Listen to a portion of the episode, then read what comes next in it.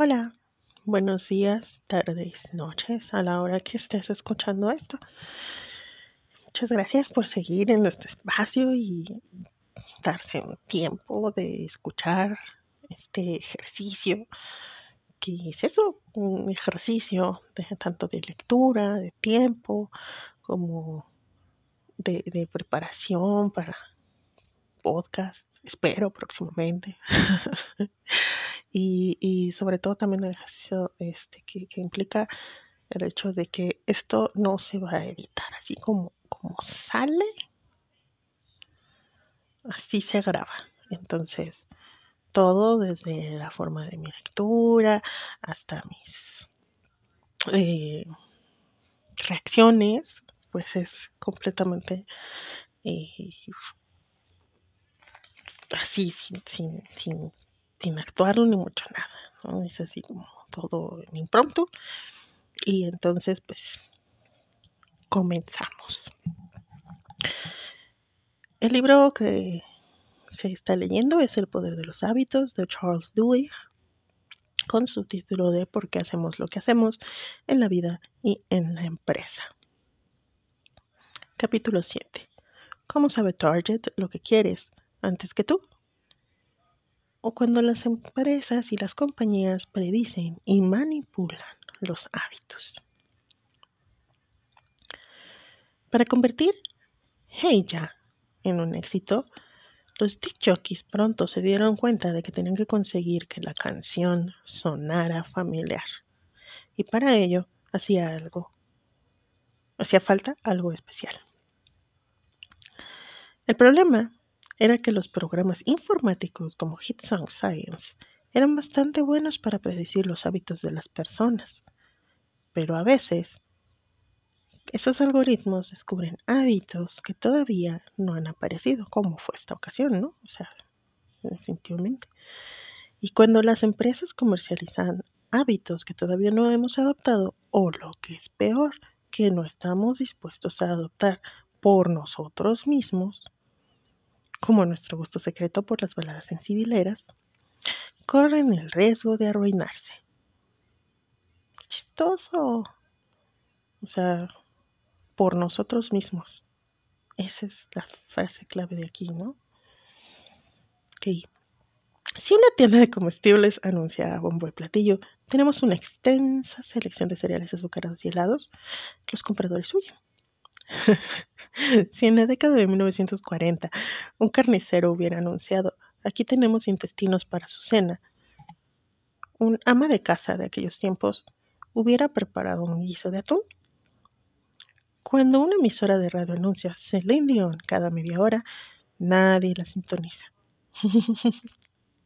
Por la misma razón, en los supermercados promocionan los tomates y manzanas, mientras se aseguran de que los clientes pasan al lado de los M&M's y los helados haagen de camino a la caja. En los 40, los carniceros llamaron al hígado el nuevo bistec y los disc fueron introduciendo taimadamente el tema de la nueva película Titanic. Ella tenía que formar parte de un hábito de escucha establecido para convertirse en un éxito. Y para formar parte de un hábito, al principio se tenía que camuflar un poco. Del mismo modo que las amas de casa camuflaron el hígado introduciéndolo en el pan de carne. Así que en la YIOQ de Filadelfia, igual que en otras emisoras de radio de toda la nación, los jockeys empezaron a asegurarse de que siempre que ponían Heya entre las dos canciones conocidas, es el ABC de las listas musicales, dijo Tom Webster, un asesor radiofónico, pon una canción nueva entre dos éxitos populares. Y la imagen, el diagrama es fabuloso y divertido porque es así como un sándwich.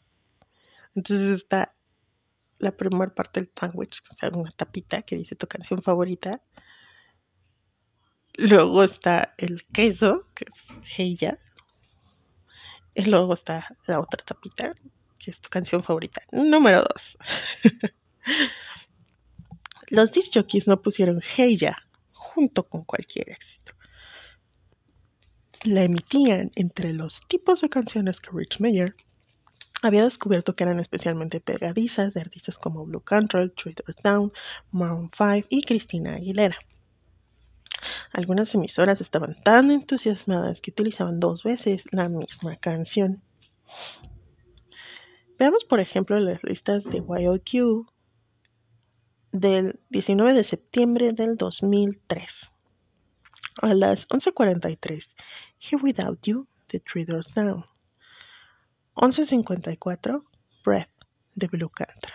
11.58, Hey Ya, de Outcast.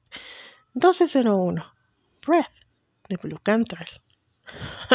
Exactamente entre la misma. O la lista del 16 de octubre.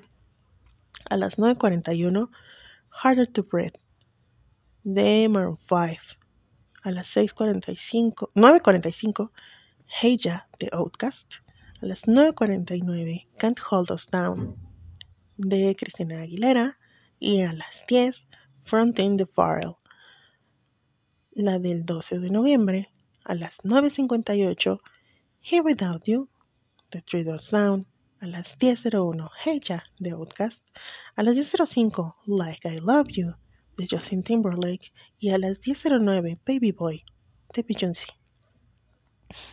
Las listas musicales son una forma de mitigar el riesgo, dice Webster. Las emisoras han de asumir riesgos con las nuevas canciones. De lo contrario, la gente dejaría de escucharlas. Pero lo que realmente quieren los oyentes son canciones que ya les gustan. Sí, o sea, por eso funciona Spotify y esas porque, o sea, buscas lo que te gusta y te quedas con la misma playlist toda la vida.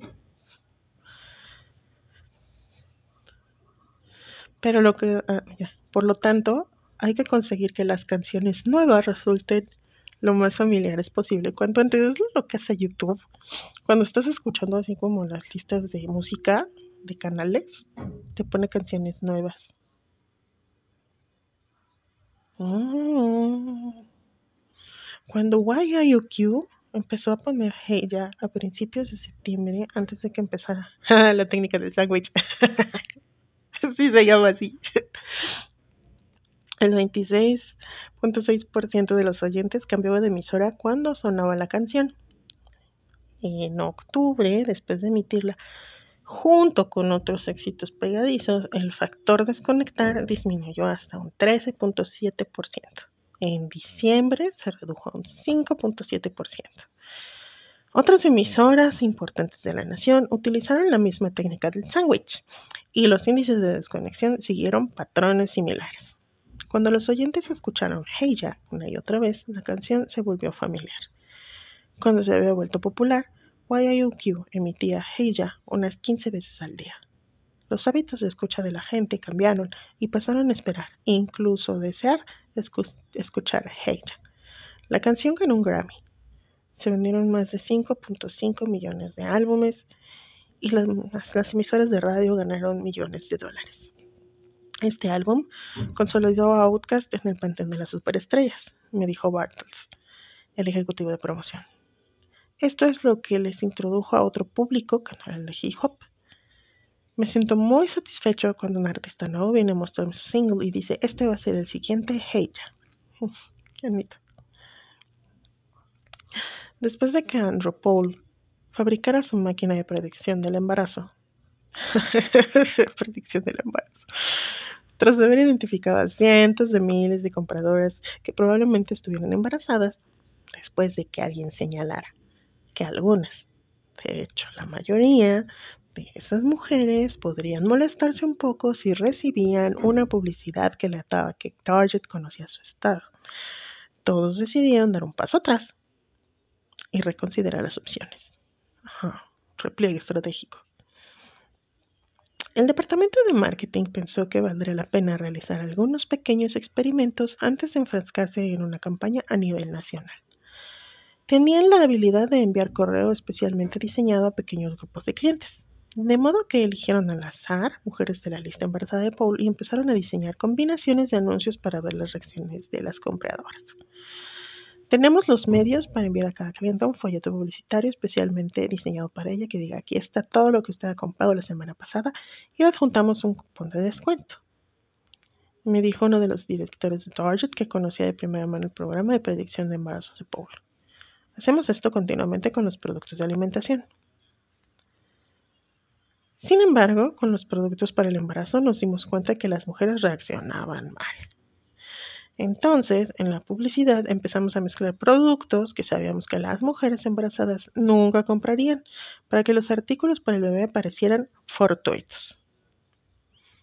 Poníamos una podadora de césped cerca de unos pañales, poníamos un cupo para vasos de vinos al lado de uno de ropa para bebé, de modo que parecía que los productos habían sido elegidos al azar. y descubrimos que mientras una mujer embarazada no piense que la han estado espiando, usará los cupones. Pam, pam, pam.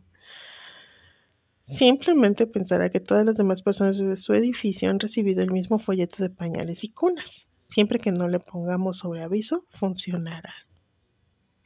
¡Wow! Wow con la psicología humana. La respuesta a la pregunta de Target y de Paul, ¿cómo enviar publicidad a una mujer embarazada sin revelar que sabes que está embarazada? En esencia era la misma que la que emplearon los disjockeys para que los oyentes se engancharan de ella. Target había empezado a introducir cupones para pañales entre productos que nada tenían que ver con el embarazo, que hacían que la publicidad pareciera anónima, familiar y cómoda. Es decir, camuflaron lo que sabían. Al poco tiempo se dispararon las ventas de Target en la sección Mamá y Bebé. La compañía no desglosa las cifras de ventas por departamentos pero entre 2002, cuando contrataron a Paul, y 2009, los ingresos de Target pasaron de 44 mil millones a 65 mil millones de dólares. En 2005, el presidente de la compañía, Greg Steinhafel, alardeaba de una sala llena de inversores de que la compañía se había concentrado en artículos y categorías que atraían a segmentos específicos de clientes como el de las madres y los bebés. A medida que nuestra base de datos se va volviendo más sofisticada, Charged Mail ha encontrado su propia herramienta para promover valores y conveniencia a segmentos específicos de clientes como las madres primerizas y los adolescentes. Por ejemplo, Target Baby puede rastrear las etapas de la vida desde la fase prenatal hasta las sillitas para el coche y los carritos.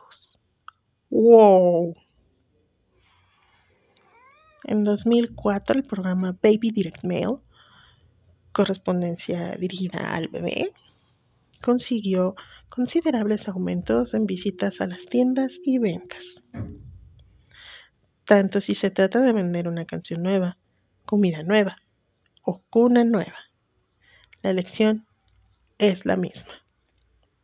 Si disfrazas algo con los viejos hábitos, es más fácil que el público lo acepte.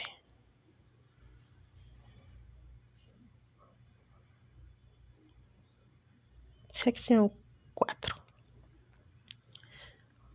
La utilidad de esta lección no se limita a las grandes corporaciones, agencias gubernamentales o emisores de radio que esperan manipular nuestros gustos.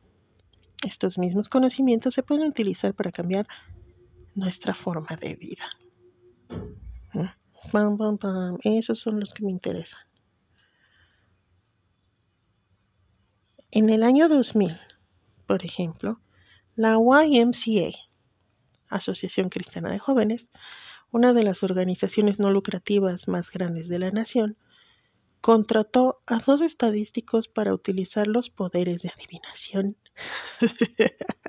Ahora son poderes de adivinación de las bases de datos a fin de hacer el mundo un lugar más saludable.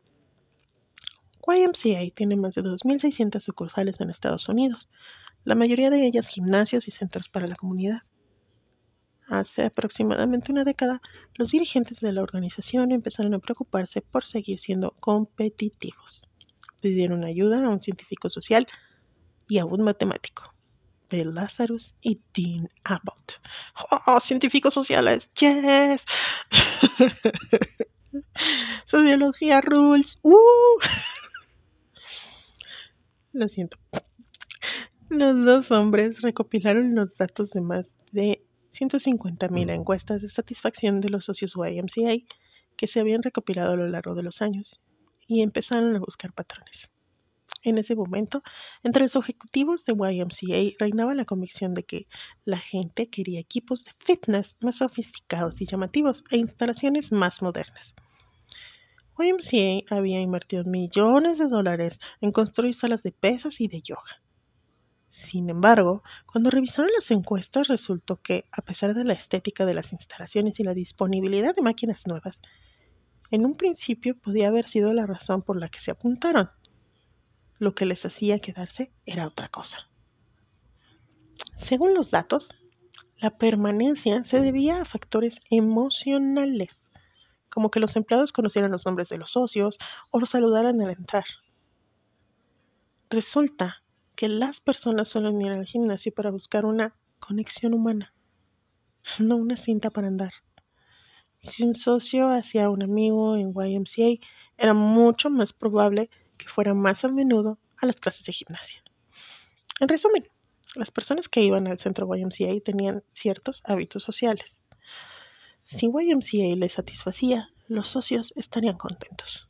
Por lo tanto, si YMCA quería fomentar hacer ejercicio, tenía que aprovechar los patrones existentes y enseñar a los empleados a recordar los nombres de los socios. Es una variante de la lección que aprendieron Target y los disc jockeys de la radio. Ay, güey. Perdón, es que sin querer le di alargar el, la pantalla y se me perdió el párrafo. Pero ya, ya, aquí está. Es una variante de la lección que aprendieron Target y los jockeys de la radio. Para vender un nuevo hábito, en este caso hacer ejercicio, Envuélvelo en algo que conozcas y que te guste, como el instinto de ir lugares donde es fácil hacer amigos. Estamos descifrando el código para conseguir que la gente siga yendo al gimnasio, dijo Lazarus. La gente quiere ir a sitios que satisfagan sus necesidades sociales. Conseguir que las personas hagan ejercicio en grupo hace que sea más fácil acostumbrarse a un ejercicio. De este modo puedes cambiar la salud de un país. En eso estoy perfectamente de acuerdo, totalmente. O sea, hacer ejercicio solo de pronto es sumamente pesado. Un día no muy lejano, según los expertos analistas, las empresas conocerán nuestros gustos y predecirán nuestros hábitos mejor que nosotros mismos. Sin embargo, saber que alguien pueda preferir una marca de mantequilla o de cacahuates a otra no basta para conseguir que esa persona actúe de acuerdo con su preferencia.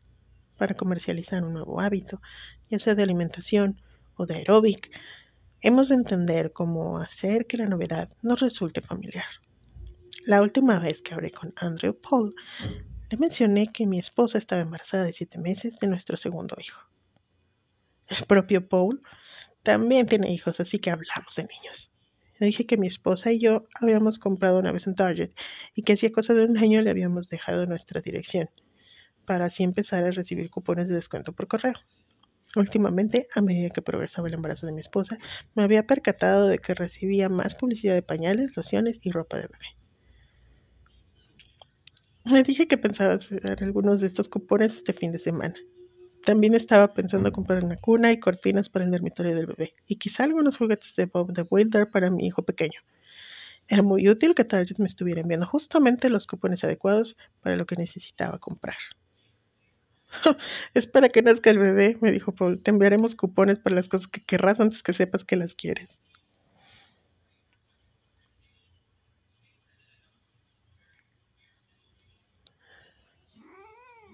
Tercera parte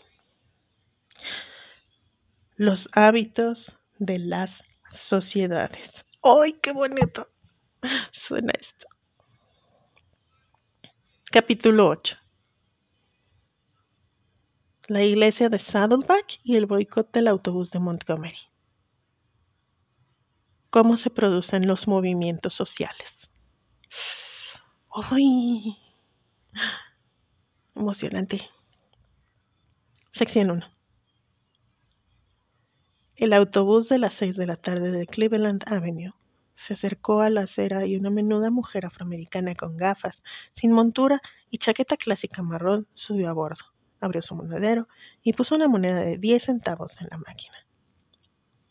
Era jueves, primero de diciembre de 1955, Montgomery, Alabama, y para ella era el final de una larga jornada de trabajo en Montgomery Fair, los almacenes donde trabajaba como costurera. El autobús estaba abarrotado, y por ley los cuatro primeras filas estaban reservadas para pasajeros blancos. La zona donde se permitía sentados a los negros estaban al final y ya estaba llena. Así que la mujer, Rosa Parks, se sentó en una fila central, justo, justo detrás de la sección de los blancos, donde se podía sentar todo el mundo. En el transcurso del trayecto, fueron entrando más personas. Pronto, todas las filas de asientos estaban llenas y algunas personas, incluidos pasajeros blancos, viajaban de pie en el pasillo, agarrados de una barra sujeta al techo. El conductor del autobús, James F. Blake, al ver a un hombre blanco de pie, gritó a los pasajeros negros de la zona donde estaba Parks que se dieran sus asientos. Pero nadie se movió.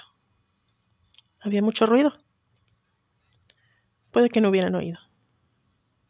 Blake llegó a una parada delante del Empire Theatre de Montgomery Street y se dirigió a la parte de atrás del vehículo. Eh, vosotros. Más os vale que lo pongáis fácil, así que ceded estos asientos, dijo. Tres de los pasajeros negros se levantaron y se fueron al fondo. pero Parks permaneció sentada. No estaba en la sección de los blancos, le dijo al conductor. Y además, solo había un pasajero blanco de pie. Si no te levantas, le dijo Blake, llamaré a la policía para que te arresten. Hágalo,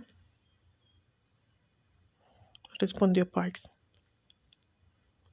El conductor se marchó y volvió con dos policías.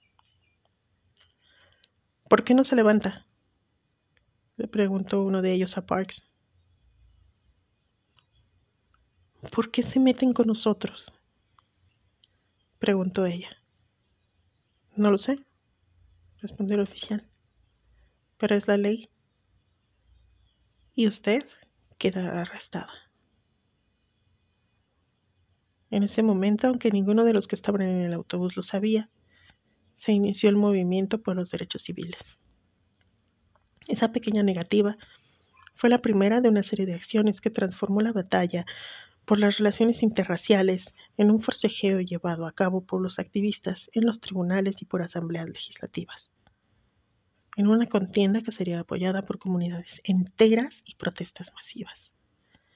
El año siguiente, la población de color de Montgomery se rebelaría y boicotearía los autobuses de la ciudad, la huelga terminó solo cuando fue completamente abolida la ley de segregación racial en el transporte público.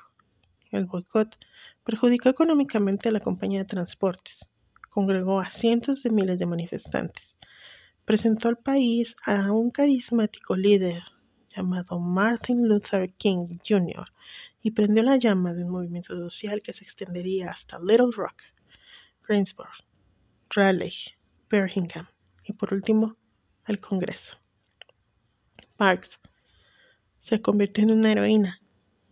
Le otorgaron la Medalla Presidencial de la Libertad y fue un brillante ejemplo de cómo solo un acto de desafío podía cambiar el mundo. Pero no es todo.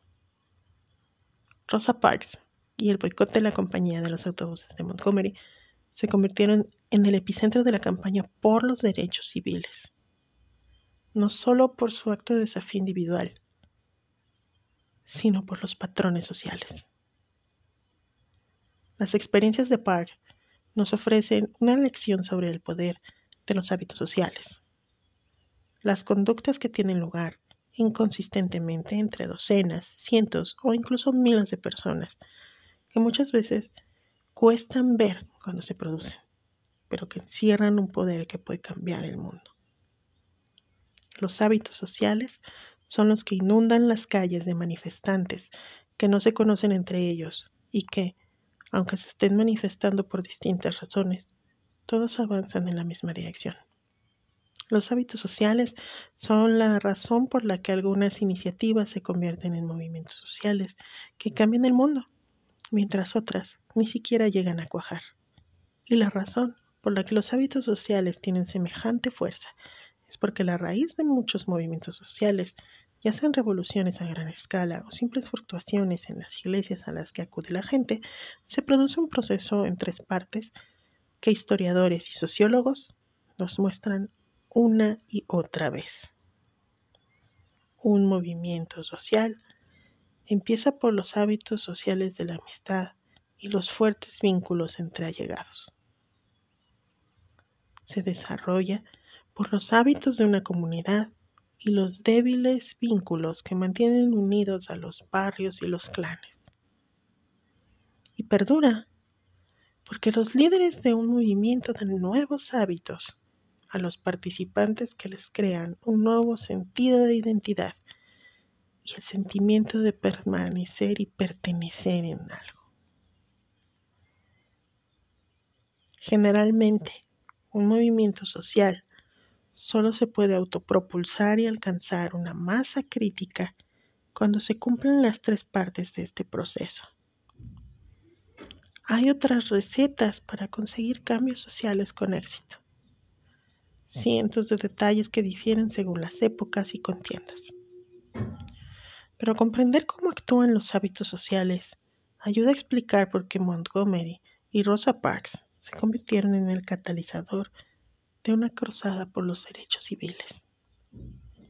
No era inevitable que el acto de rebeldía de Parks ese día de invierno acabara en algo más que un arresto, pero intervinieron los hábitos y sucedió algo asombroso. Rosa Parks no fue la primera persona de color encarcelada por quebrantar las leyes de segregación racial entre los autobuses de Montgomery. Ni siquiera fue la primera de ese año. En 1946, Geneva Johnson fue arrestada por replicarle a un conductor de autobús respecto al tema de los asientos. En 1949, Viola White, Kathy Wingfield y dos niños negros fueron arrestados por sentarse en la sección de los blancos y negarse a levantarse. Ese mismo año, dos adolescentes negros que venían de Nueva Jersey, donde los autobuses estaban integrados, fueron arrestados y encarcelados por violar la ley sentándose al lado de un hombre y un niño blancos. En 1952, un policía de Montgomery disparó y mató a un hombre negro cuando discutía con un conductor de autobús. Ay, Dios mío, qué triste. Y, o sea, ¿no les resuena esto? Estamos en 2021 y tristemente esto sigue repitiéndose. En 1955, justo unos meses antes de que Parks fuera encarcelada, Claudette Colvin y Mary Louise Smith fueron arrestadas en incidentes separados por negarse a cederle el asiento a pasajeros blancos. Pero ninguno de esos arrestos terminó en boicots o protestas. En aquella época no había muchos activistas de verdad en Montgomery, me dijo Taylor Branch, premio Pulitzer por su trabajo como historiador de los derechos civiles. La gente no organizaba protestas o marchas. El activismo era algo que ocurría en los tribunales, no que hiciera la gente común. Cuando el joven Martin Luther King Jr. llegó a Montgomery en 1954, un año antes de que arrestaran a Parks, descubrió que la mayoría de los negros de la ciudad aceptaban la segregación aparentemente sin protestar. no solo parecían estar resignados a la segregación propiamente dicha,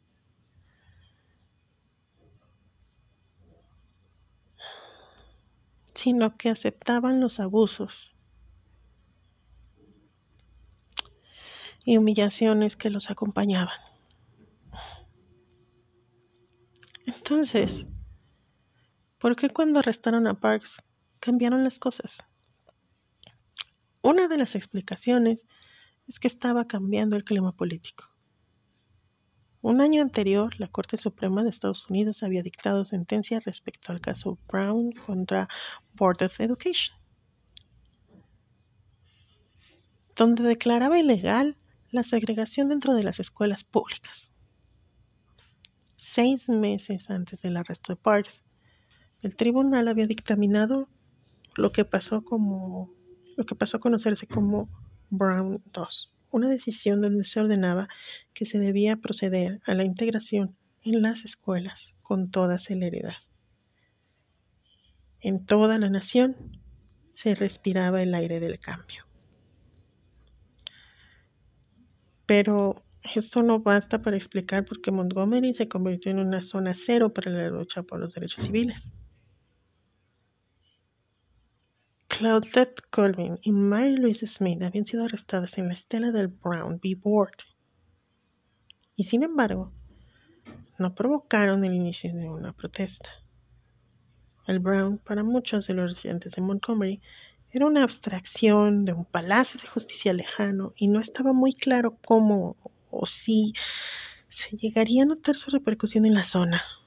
Montgomery no era Atlanta o Austin o otras ciudades donde el progreso parecía posible. Montgomery era un lugar bastante desagradable, dijo Branch. El racismo estaba demasiado arraigado. No obstante, cuando arrestaron a Parks, se inició algo inusual en la ciudad. Rosa Parks a diferencia de otras personas que habían sido encarceladas por violar la ley de la segregación racial del autobús. Era muy respetada y estaba muy integrada dentro de su comunidad. De modo que, cuando la arrestaron, se desencadenaron una serie de hábitos sociales. Los hábitos de la amistad, que iniciaron la primera protesta.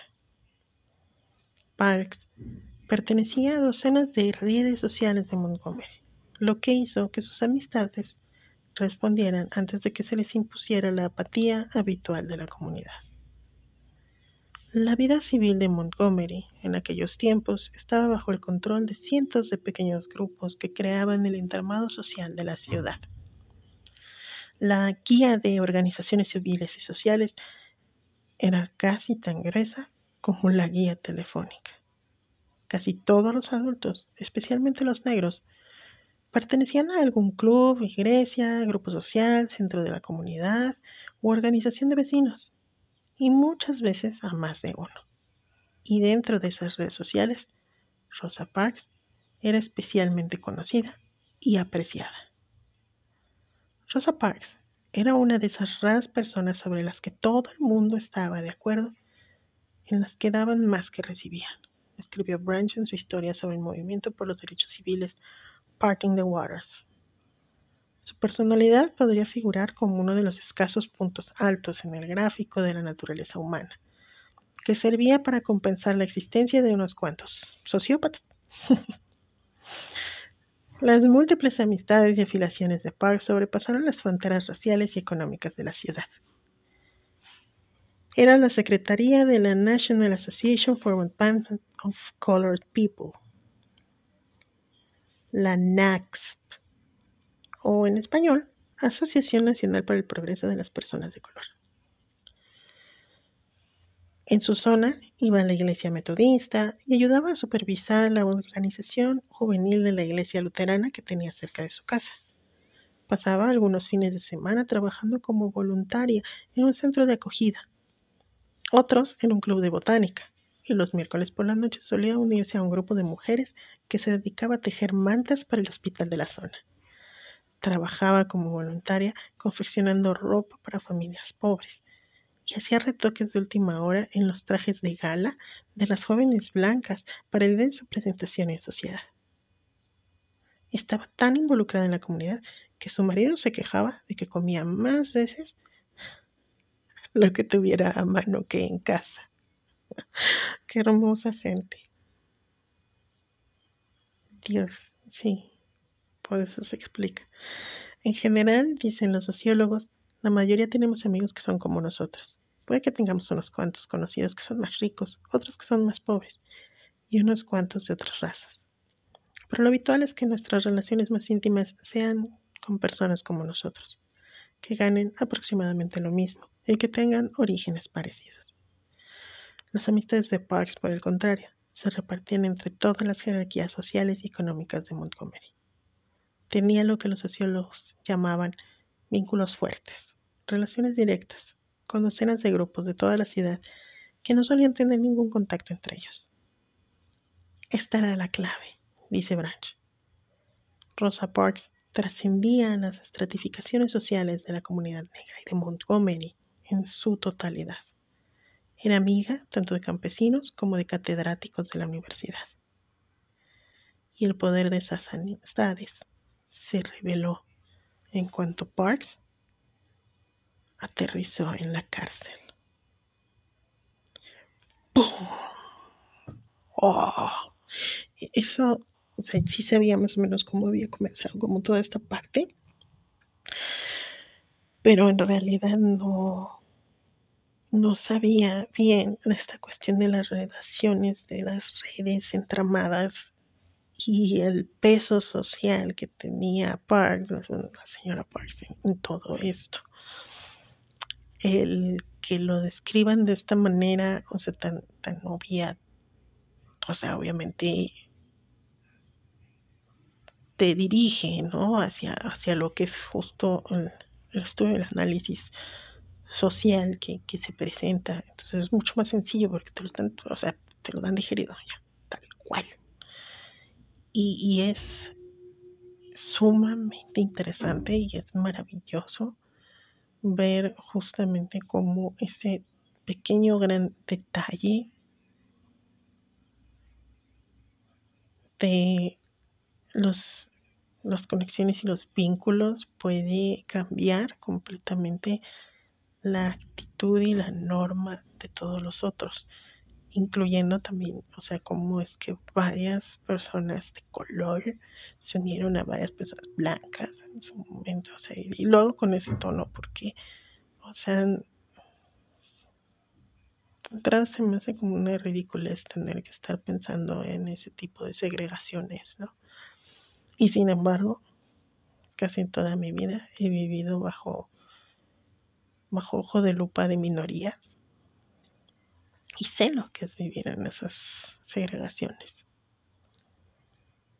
Pero también por lo mismo se me hace risible y ridículo el hecho de que te quieran encasillar como solo por,